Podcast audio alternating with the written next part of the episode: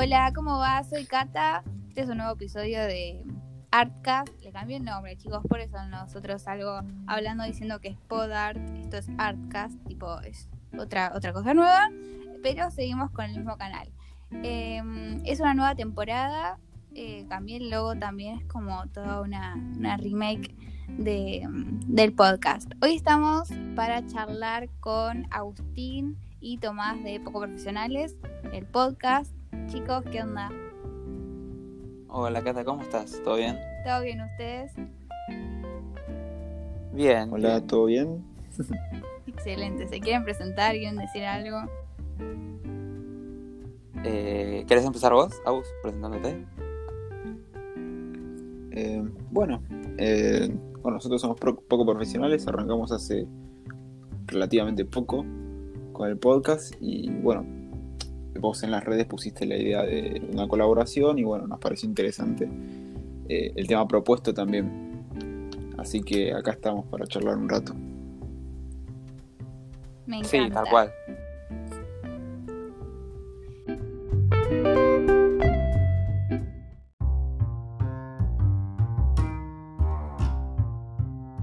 Bueno, hablemos un poco del tema, no lo mencioné al principio.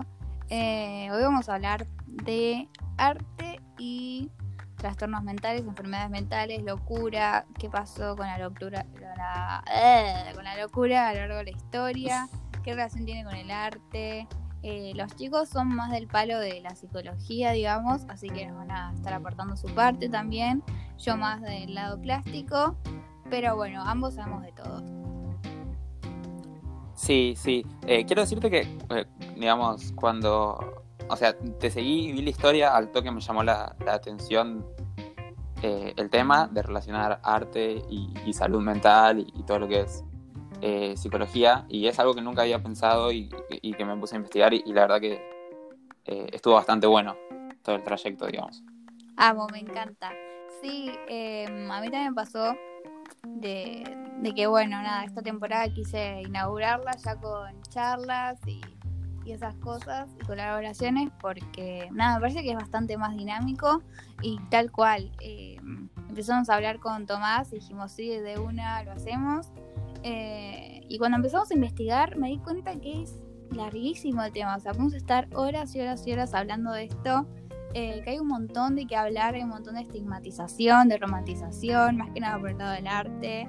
Eh, Juan también un rol las redes sociales, es como un, Sí, sí, tal cual, digamos, tenés eh, mil puntos de, los que tirar y, y de los que hablar, así que está bastante bueno, está muy copado. Re.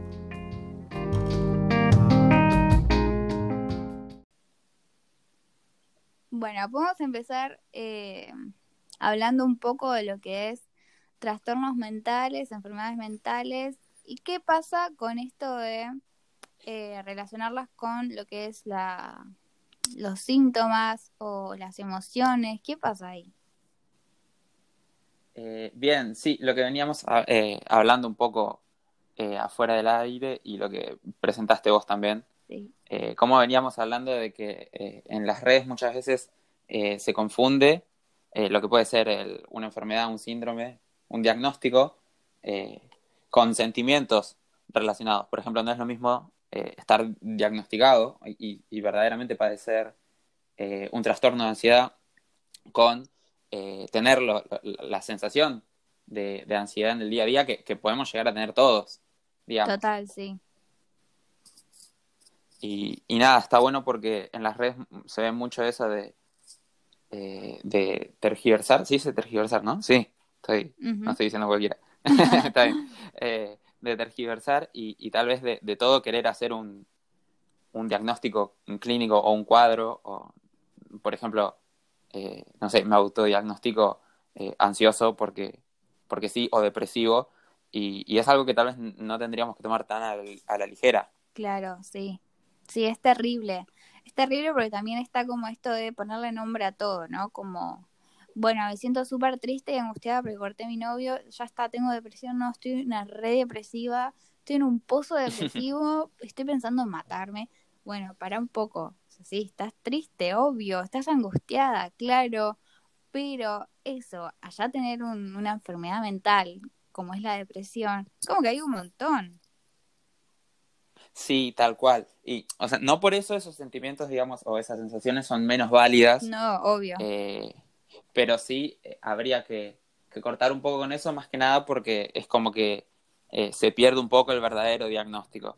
Digamos, cuando ya una persona eh, padece verdaderamente depresión o ansiedad o cualquier eh, otro cuadro clínico, Total, sí. digamos. También es medio como invisibilizar a lo que son realmente los trastornos y lo que se sufren, ¿no? Eh, medio como que, no es que me siento atacada, ponele, cuando veo que alguien dice que tiene ansiedad en las redes, qué sé yo, me chupa un huevo ya. Pero es como, nada, bastante delicado, tipo, yo tuve bastantes, bastantes cuadros con esto y es como, bueno, vos también te lo estás tomando bastante a la ligera, y no sé si está tan copado. O también para mí leer en las redes, no sé si, no sé, capaz que me, me pongo a pensar en eso, ¿me entendés? Como, o me, me denota a pensar cuando estaba mal por tal cosa. No sé, no está tan copado. Claro, además las enfermedades mentales como que quedaron eh, reducidas o banalizadas a un- una especie de aesthetic Re.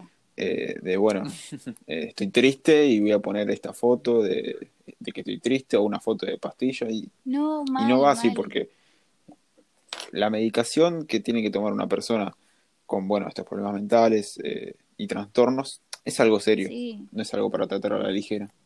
Sí, total, es súper delicado, súper, súper, súper delicado. Aparte, eh, bueno, la verdad que yo nunca estuve con el mambo de los psicofármacos, no me quise meter, eh, pero es como súper delicado también tomar esa decisión o que de pronto te derive el psicólogo y decir, no, bueno, pero yo ahora no quiero tomar pastillas por esto, ¿entendés? Aunque la esté pasando mal, no sé, es como también toda una cosa medicarse, ¿no? Y, y que ahí vaya otro o otra y, y ponga una foto de unas pastillas en el Instagram, tipo, ah, rezado, no sé, tal cosa, es como que no, no da. Claro, no, no, no es algo para tomarse a la ligera y sobre todo que, que debería estar, eh, digamos, asesorado por un profesional. Si vas a empezar un, un tratamiento psicofarmacológico, Encima. digamos, no, no es que yo, no es que uno puede ir y agarrar y, y decir, no, estoy deprimido, voy y, Ahí y va, me un compro mis propias pastillas. Claro, no, no, no, no, no sería lo, lo que se busca. No, cero. Claro, o googlear estoy triste y te va a poner, eh, tenés depresión o cáncer. Bueno, Sí, sí. Es Tenés verdad. cáncer depresivo. Corta. Sí, no, es que el autodiagnóstico por Google está muy instalado. Mm, no, no, no. Aparte, bueno, me parece eh, que con el tema más que nada de los trastornos, es algo muy, eh, como que hay una línea muy fina, ¿no? Entre cada uno, porque más o menos, eh, no sé, es bastante, no sé difícil de diagnosticar, pero no sé si por uno mismo, capaz que sí darse cuenta de que no estás en una buena posición emocionalmente y tal, y bueno, acudir a un profesional, eso, ese darse cuenta es un montón y está genial, pero ahí a autodiagnosticarse creo que hay bastante, porque no sé, me pasa de que algunos síntomas, entre por ejemplo la depresión, la ansiedad, eh, el trastorno obsesivo compulsivo y otros, como que son bastante parecidos, ¿no? Como que todos se caracterizan por una falta de ánimo, un cambio en el sueño, eh, falta de apetito, eh, cosas con tus relaciones, ¿me entendés? Eh, y como que no sé si está, no es tan fácil autodiagnosticarse tampoco. No, no, claro. Muchas veces las, eh, las diferencias entre un trastorno y otro eh, son muy sutiles. A veces no, pero Claro, sí, pero puede pasar y no es, no es fácil. Eh, No. Digamos, no es que uno a simple vista puede diagnosticarlo si no es que, que estudió para eso. No, re. Bueno, ¿y qué pasa con la categorización de esto?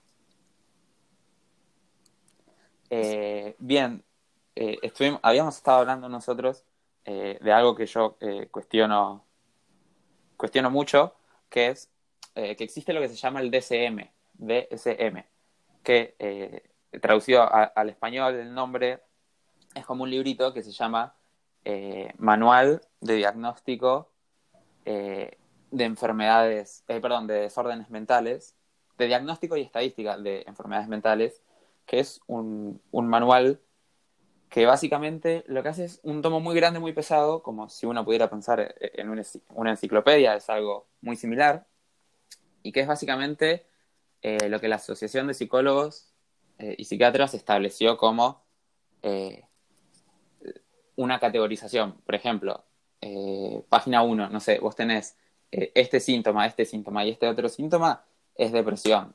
O tenés este síntoma y este otro y es ansiedad.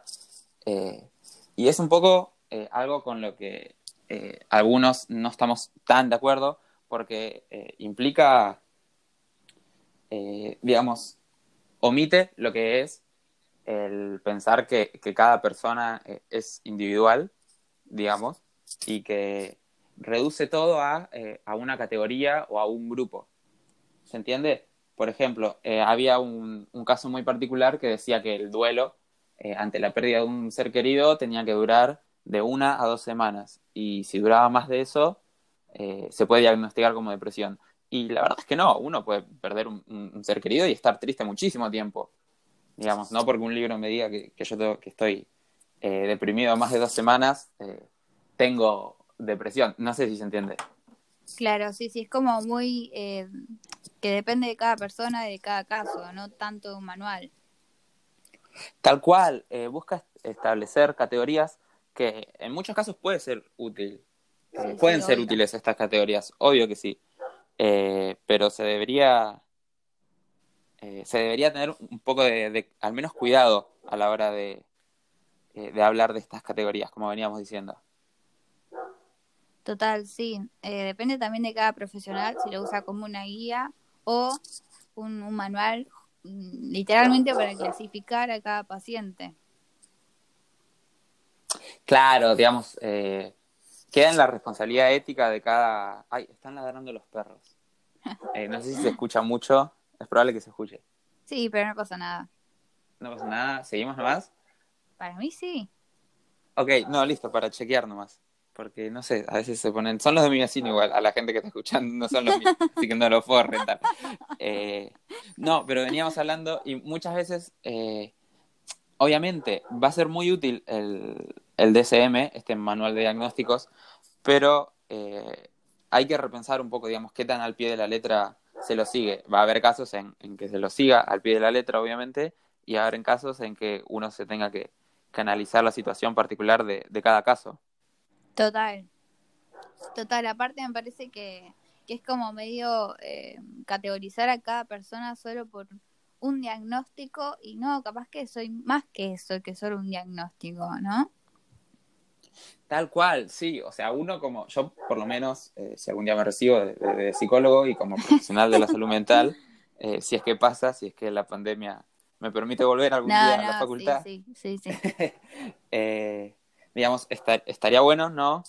que la persona no se vuelva un diagnóstico. Digamos, o sea, una persona con, con ansiedad no es un diagnóstico de ansiedad, sino que es justamente una persona que sufre cierto padecimiento. Ahí está, claro y, esa perspectiva luego a la hora del tratamiento va a afectar un montón también, porque no es lo mismo decir, bueno, él es, es un ansioso, es una ansiosa, a decir, él es una persona que sufre eh, determinada patología. Yo creo que ahí en lo que dijiste es súper clave, hay una, para mí una mega grieta entre decir, eh, soy una persona ansiosa y padezco de tal cosa, como medio como no sé si sacármelo de encima, pero bueno, acá estoy yo y acá está esto que me pasa, que me jode todos los días, todo el día, ¿no? Sí. Como no ser todo una cosa. Es que eh, termina siendo reducir a, la persona, digamos, a su diagnóstico. Total. Sos eso y, no podés ser eh, otra cosa. Y la verdad que no es así. Es, sos un padeciente, una, una persona que padece ansiedad, depresión o, o cualquier otro tipo de patología pero no dejas de ser una persona, digamos. Y yo creo que esa es un poco la mirada que, no se puede perder. Sí, sí, me encanta, total. ¿Y qué onda esto con la locura? Porque cuando presenté el, el, el episodio de hoy, dije, nombré la palabra locura. ¿Qué pasa con esto de trastornos, de enfermedades y locura? Eh, ¿Se engloba también como una enfermedad mental a la locura? Estoy preguntando. Eh, Ay, pasa que no sé cómo. O es más complicado, me parece que es más complicado. No, eh, eh, es que sí, es, es claro, eh, es mucho más complicado, digamos. Uno a veces habla de, eh, de la locura así como muy en general y, y en realidad son diversas patologías, digamos. Uno puede ser eh, psicótico, neurótico y, y- y- y mucha gente a veces engloba todo dentro de, de un solo concepto que es la locura y la verdad que es más complejo que eso. Por ejemplo, o sea, se me ocurre ahora, un, esqui- un esquizofrénico, esquizofrénica, esquizofrénique mal diagnosticado, ¿se lo puede catalogar como loco? O sea, para la Eh. sociedad está visto como alguien marginado. De todas formas. Es que, digamos, la sociedad es la, la que lo termina marginando. Total. Porque, ponele, eh, la psiquiatría, eh, así como tal, digamos, y los manicomios, eh, surgieron en, sus orígenes para justamente apartar a todo aquello que no se lo consideraba normal. ¿Se entiende? Todo lo que no era productivo como para la sociedad, bueno, eh, está bueno hacer una revisión histórica porque, ponele, dentro del mismo tiempo surgieron eh, eh, a las cárceles iban, por ejemplo, aquellos que no aportaban y que cometían delitos. Dentro de las escuelas se ubicó a los niños eh, que no, no, son, no eran productivos para el sistema y dentro de lo que es la psiquiatría, todo aquello que salía de, entre comillas, eh, lo que es una persona normal. Ahí va. Y así es como surge un poco la psiquiatría. Eh, cómo, mm, surge como una herramienta para apartar, eh, digamos, bueno, escondamos eh, abajo de la alfombra todo lo que no es como nosotros, ¿se entiende? Claro, sí. Y yo creo que un poco esto eh, todavía sigue estando ahora, un poco, poquito. Como Es esa mirada de, de lo no productivo, de no sirve, de... ¿No? Sí, tal cual, digamos, de, de dejar a las personas renegadas a, a, a, bueno, vos sos un, un loquito, te dejamos Claro. acá, quédate quieto. ¿no? Y en realidad, la, digamos, la función de, eh, de los psiquiátricos y de los hospitales psiquiátricos eh, tendría que ser poder reinsertar a aquellas personas que ingresan con, con un padecimiento. ¿Se entiende? No marginalizarlos, no dejarlos ahí, digamos, como en, en un rinconcito, quédate acá, no toques nada. Qué horrible. No, qué horrible. Qué nefasto. Aparte de como a privarlo de su libertad, todo. Sí, sí, sí, tal, tal cual. Es, eh, había un autor que decía que es, eh, mm, digamos, como que es deshumanizante. Sí, sí, tal cual. Obvio, sí. ¿Qué onda, Agus? Estás muy callado. Estoy procesando todo lo que, lo que están diciendo.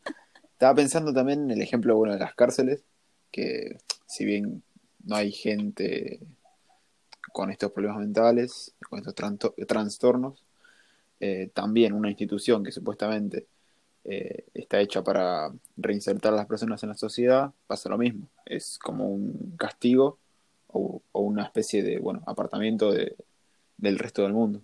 Sí, sí, sí, obvio. Aparte me parece que más que insercionar, no sé, como que los relega.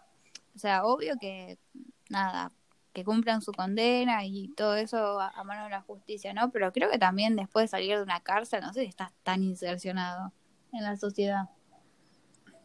No, claro, estás eh, más marginalizado y encima estigmatizado.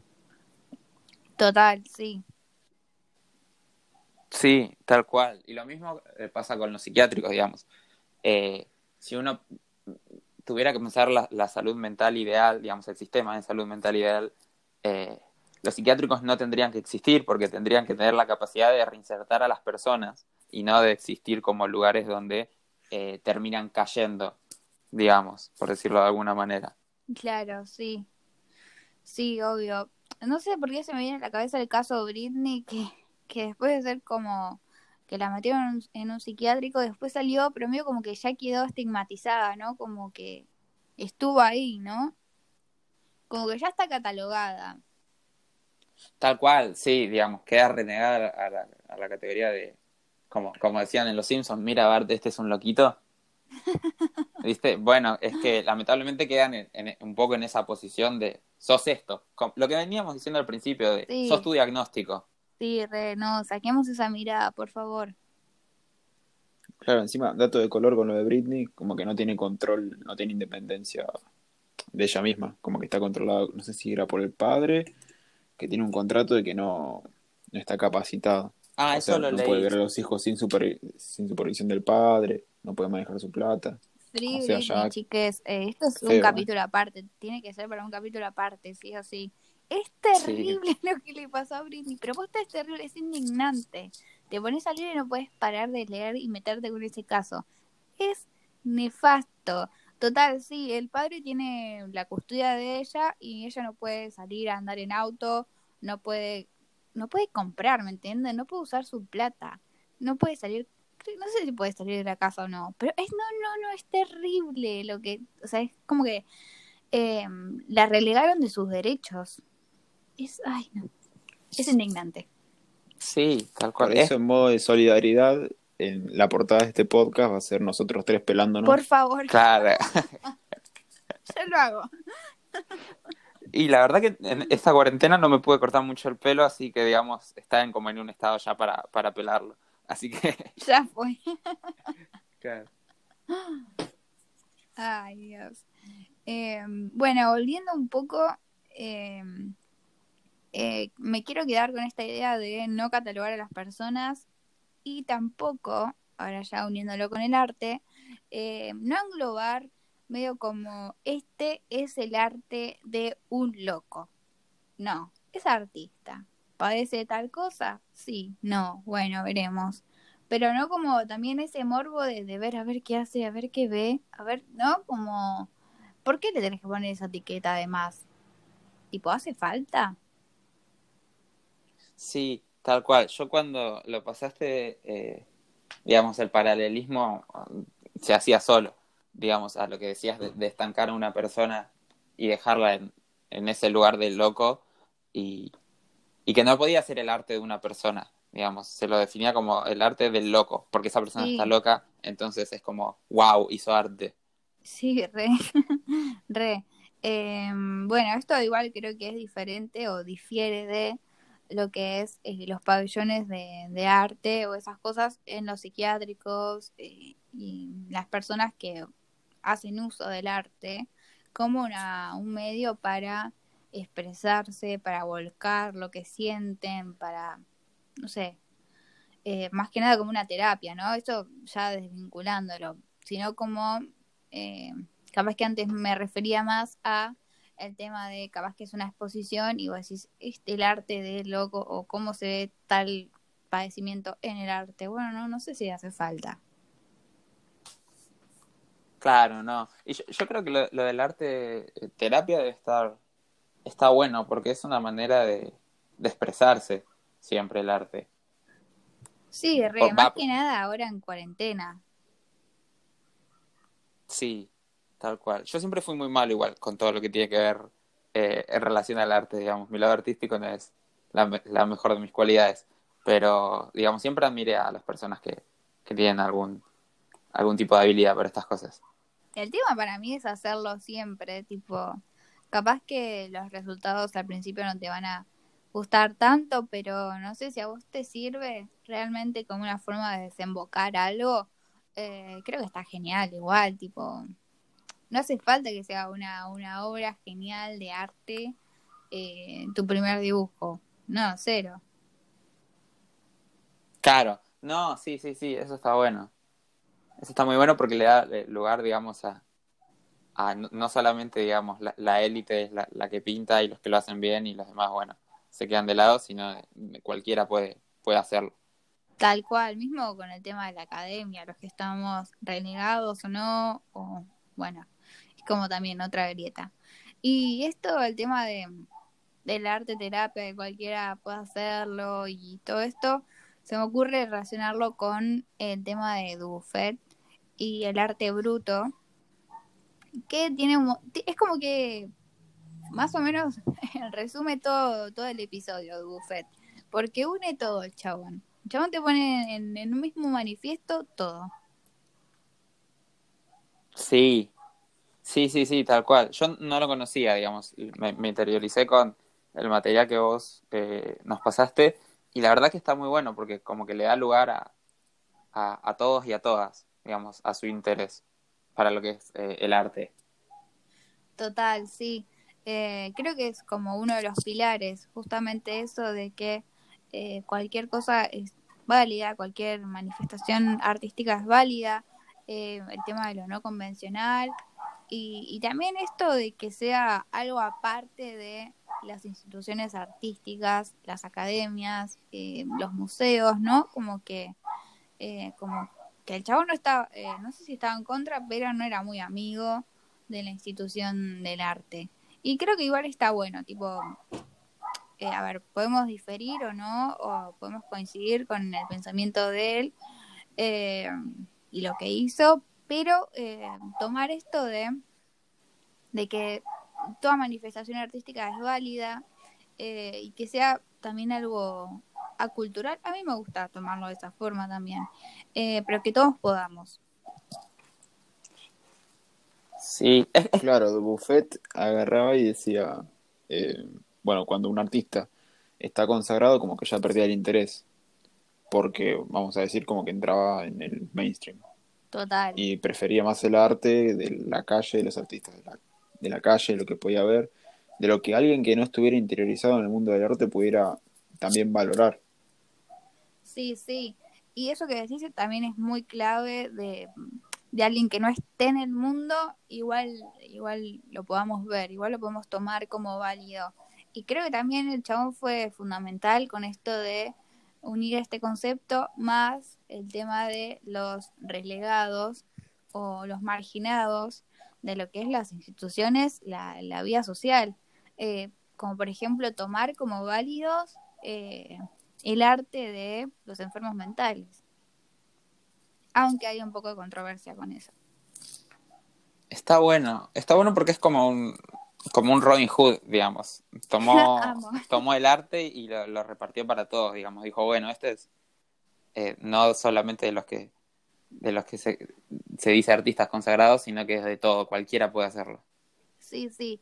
Claro, pero también como que se guardó un poco para él porque tiene una colección de como 5.000 obras de, Uf, mal, de arte bruto. mal, mal. Aparte, medio como que, no sé si tanto él, pero el tema del arte bruto es medio como un choreo. Muchas, en muchos casos. ¿Sí? ¿Por qué? las- sí, a las ideas y, y- o sea, se puede hacer un, un gran paralelismo entre los trabajos eh, de enfermos mentales y lo que surgió después de, de los artistas, entre comillas, inspirados en ellos, que fundaron el arte bruto. Claro, como un plagio, digamos. Sí, algo así. El tema es que pobre los enfermos mentales no, no los conocemos, no, creo que, no sé si aparecen con nombres sus obras, como que algo medio no tan ético. Claro, no, cualquiera, digamos. O sea, les, les robaron a... Robaron lo que antes no valoraban. Ahí está, tal cual, es como que... Mira, el otro día eh, me acordé que estaba leyendo un artículo de hasta dónde el arte bruto es arte bruto, ¿no? Como que hasta dónde el art brut eh, se quedó en, en, sus ideales, porque capaz que al principio obvio que no era la norma, obvio que estaba, eh, era no convencional, era acultural, todo lo que quieras. Pero que ahora lo conocemos y ahora hay exposiciones con catalogadas así, ¿no? Ahora hay artistas catalogados así que si los conocemos es porque son, no sé, no, no sé si son reconocidos, pero bueno, lo conocemos. Como que Es hasta como dónde que se quedó. perdió, perdió la esencia, digamos, en cierta manera. Sí, Claro, se deformaron las bases que lo fundaron y ahora ya, como no quería Dubuffet, entró en el mainstream, en lo normal, en lo que vemos usualmente y lo catalogamos eh, como arte, que bueno, desde el principio ya era arte. total, claro. Claro, sí, se me viene a la cabeza con lo que decís eh, el ejemplo de, no sé si conocen a Basquiat, eh, un artista Sí. negro yankee. Sí, sí, sí, sí. Sí, Para mí como es el ejemplo, no sé si el chabón dice que su arte es arte bruto, que no, no, no, ni idea, cómo se ca- autocataloga. Igual está muerto, pero eh, ni idea qué catalogación tiene. Pero creo que es como el, uno de los grandes exponentes de lo que, entre comillas, es el arte bruto. Que se volvió mainstream. Claro, o sea, se terminó volviendo lo, que no era y lo que Buffett no quería que, que fuera. Sí, sí, total. Yo creo que en vez de quedarnos con esa imagen, prefiero pensar en, eh, en bueno, que cualquier expresión artística es válida, lo vuelvo a repetir, eh, que no hace falta llegar a tal estándar, eh, eso es algo como, nada, que, bueno, si quieres llegar a, tal lugar, bueno, a ver, eh, diferenciar entre lo que es un dibujo más académico que es solo una expresión, ¿no? Y si, bueno, en realidad te, te interesa o te copa entrarte en cierto arte, ponele, bueno, sí, obvio, siempre bienvenido a estudiar y, analizar y, todo lo que sea, pero eh, no como condición, no como decir, ah, pero yo nunca fui a ningún taller, bueno, entonces no, no, no, bueno, sí, hacelo. Claro.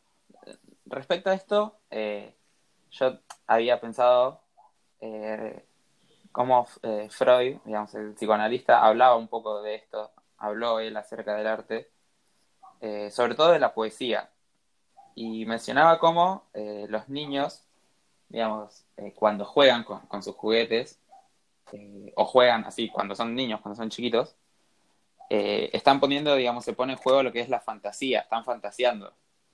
Y cómo el adulto no, no, no juega con los juguetes, no tiene ese método para, eh, para fantasear.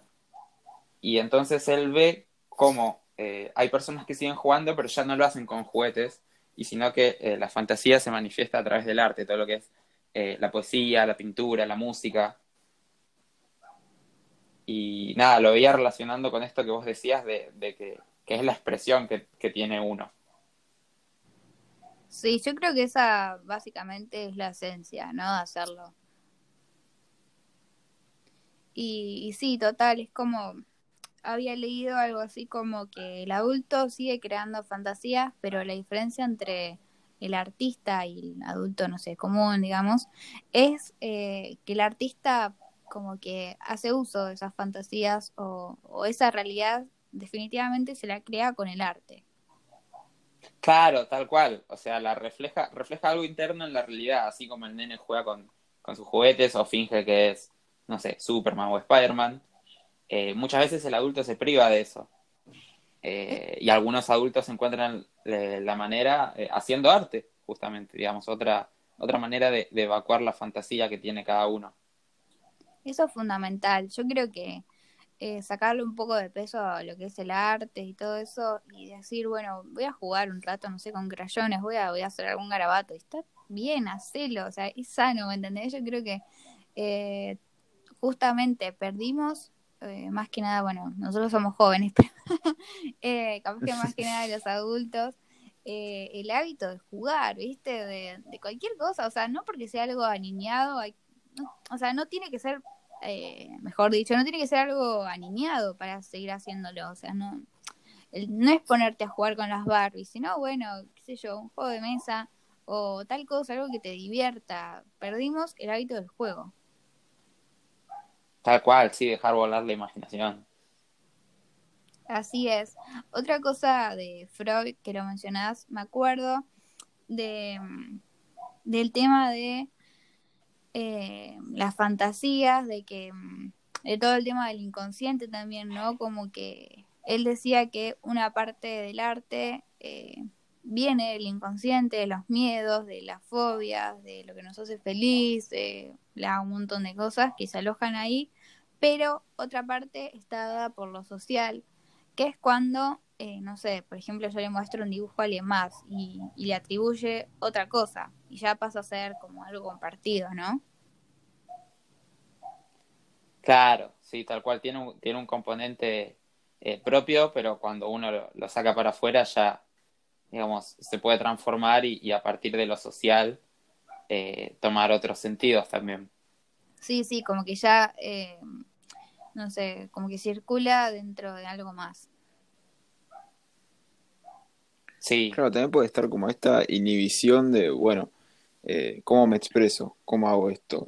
Y, y, capaz quieren arrancar en el mundo del arte, pero quieren arrancar con un hiperrealismo. Y no, fíjate, combina colores, fíjate lo que sentís, hacete un dibujo de Naruto, qué sé yo. Ahí va. Hacelo lo que te salga, que si es para expresarte, va a estar bien. Claro, claro, sí, total, totalmente. Para mí es fundamental eso.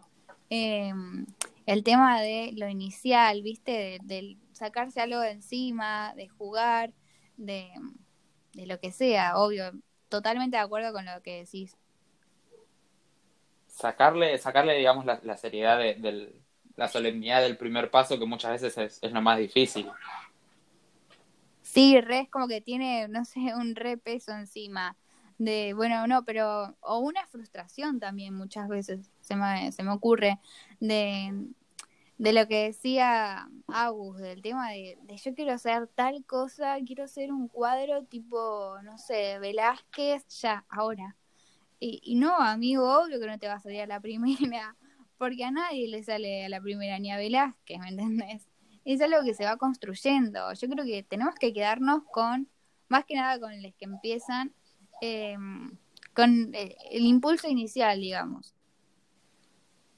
Sí. Eh, Claro, y no ponerlo en un pedestal porque eh, permitirte No, hacer cero. esas cosas. Pue- Ponele, mis abuelos, eh, cuando eran chicos no se podían permitir los elementos como colores o lápices de colores y ahora, bueno, en esta cuarentena empezaron a pintar.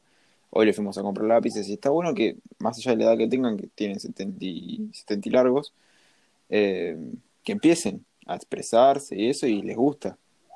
Ah, vos, me encanta. Ya como que el arte toma un rol de arte terapia también, ¿no? De, de lo hago porque, porque quiero y ya está, y queda ahí, está todo bien. Eh, esto, eso es lo importante. Sí, sí, es una gran manera de, de canalizar lo que uno lleva en el interior muchas veces. Total, sí. Claro, de cualquier tipo de arte, sea pintura, sea dibujo, sea música. Obvio, obvio.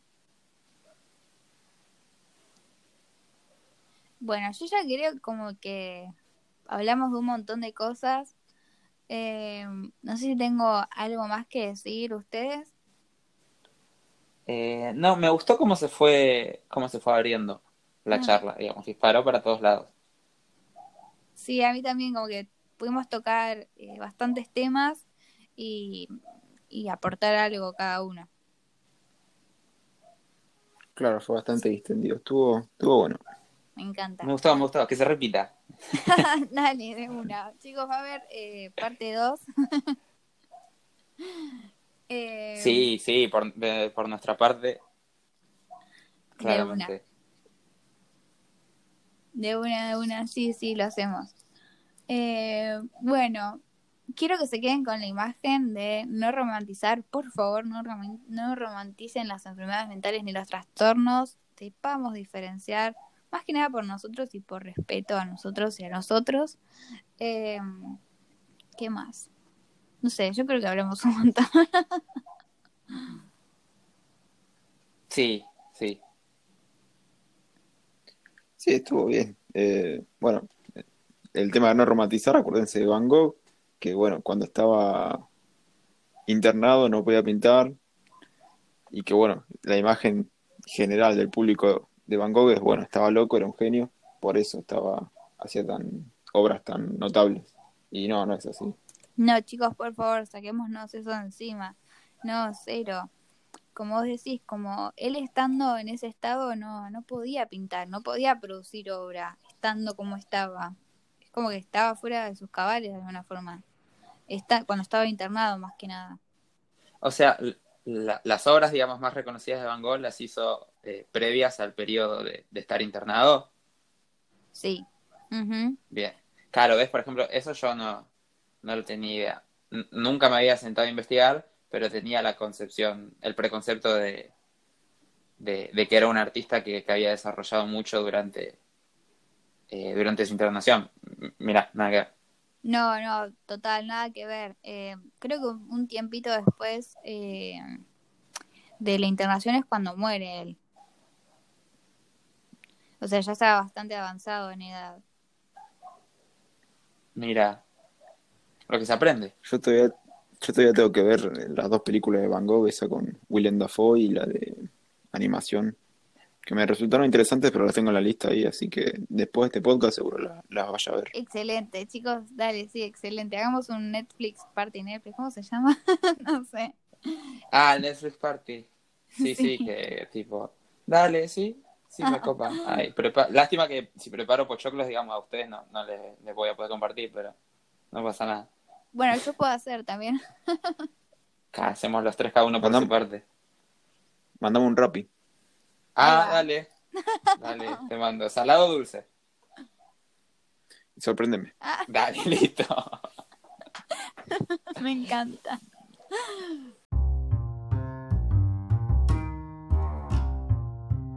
Bueno, chicos, hasta acá dejamos hoy. Eh, espero que les haya gustado este episodio y bueno, se va a repetir.